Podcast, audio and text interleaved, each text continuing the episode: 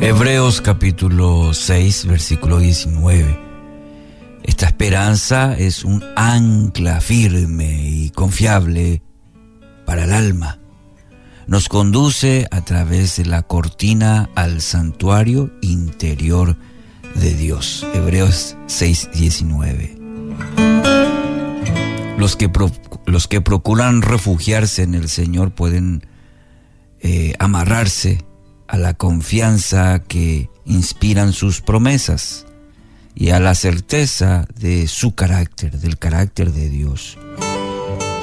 Él cumplirá indefectiblemente lo que se ha propuesto. Para ayudarnos a entender el efecto que puede tener en, eh, esta postura sobre nuestra, nuestra vida, el autor de Hebreos emplea una de las geniales alegorías que aparece con tanta frecuencia en las escrituras y es el ancla. Dice un ancla firme y confiable. La figura de el ancla. La capacidad de una nave para deslizarse por el agua se ve facilitada por ese fenómeno peculiar que permiten los líquidos, que es la flotación. Este efecto reduce al mínimo la resistencia que experimenta la o una embarcación. La misma libertad de movimiento que tanto facilita ese movimiento del barco eh, también se vuelve un problema. Sin embargo, a la, esto a la hora de detenerse se vuelve un problema. No tiene a qué aferrarse. Eh, la embarcación, el barco, ni tiene modo de evitar el arrastre natural de las corrientes que son parte del mar, del río. Aun cuando baje las velas o apague el motor, va a continuar deslizándose por el movimiento natural que hay en el agua. Y los navegantes resolvieron este inconveniente, este problema con la invención del ancla.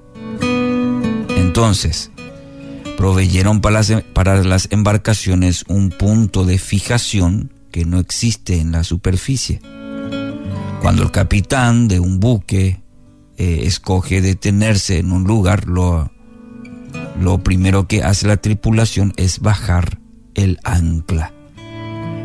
Eh, esta se arrastrará por el fondo hasta lograr aferrarse o enterrarse lo suficiente como para sujetar la embarcación.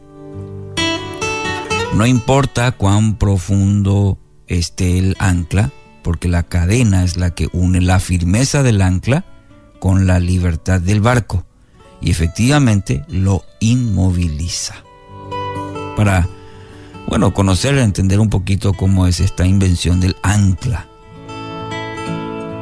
Es posible que se desate una fuerte tormenta sobre la superficie con lluvias torrenciales, olas embravecidas, lo que ocurre alrededor del barco, pero no afecta en lo más mínimo la firmeza del ancla, pues la tormenta no penetra las profundidades del mar el ancla permanece inmóvil, aún en medio de una violenta tempestad, y esta inmovilidad es la que le da seguridad al barco. Interesante, ¿no? La analogía, porque así es la vida del creyente, o debería ser, en la vida del discípulo que se ha amarrado a la persona de Jesús, su vida a la persona de Jesús, y sus incondicionales promesas. Él reina de manera inconmovible, una roca firme que ninguna tormenta de la vida puede afectar. El discípulo, en cambio, puede encontrarse en medio de, de burlas, de cuestionamientos, de pruebas, de dudas, de desánimo, de persecución. Todo eso el, discípulo puede encontrarse en medio de tempestades. Todas estas condiciones podrían fácilmente disuadirlo de seguir caminando con Jesús. Una vez que se suelta en la mano o de la mano de Cristo, cada vez que se suelta de la mano de Cristo, queda a la deriva, zarandeado por las olas y llevado de aquí para allá por todo viento de enseñanza, como dice Efesios 4:14, llevado por las olas. Pero la confianza imperturbable en Dios es la cadena que lo sujeta al ancla. La fe, la confianza plena en Dios es la cadena que lo sujeta al ancla, la persona de Cristo mismo. Aleluya. Ninguna tormenta logrará desviarlo de su cometido, que es seguir a Jesús donde quiera que vaya. Mi querido oyente, haga suya esta oración del salmista. Mi corazón está confiado en ti, oh Dios. Diga esta mañana,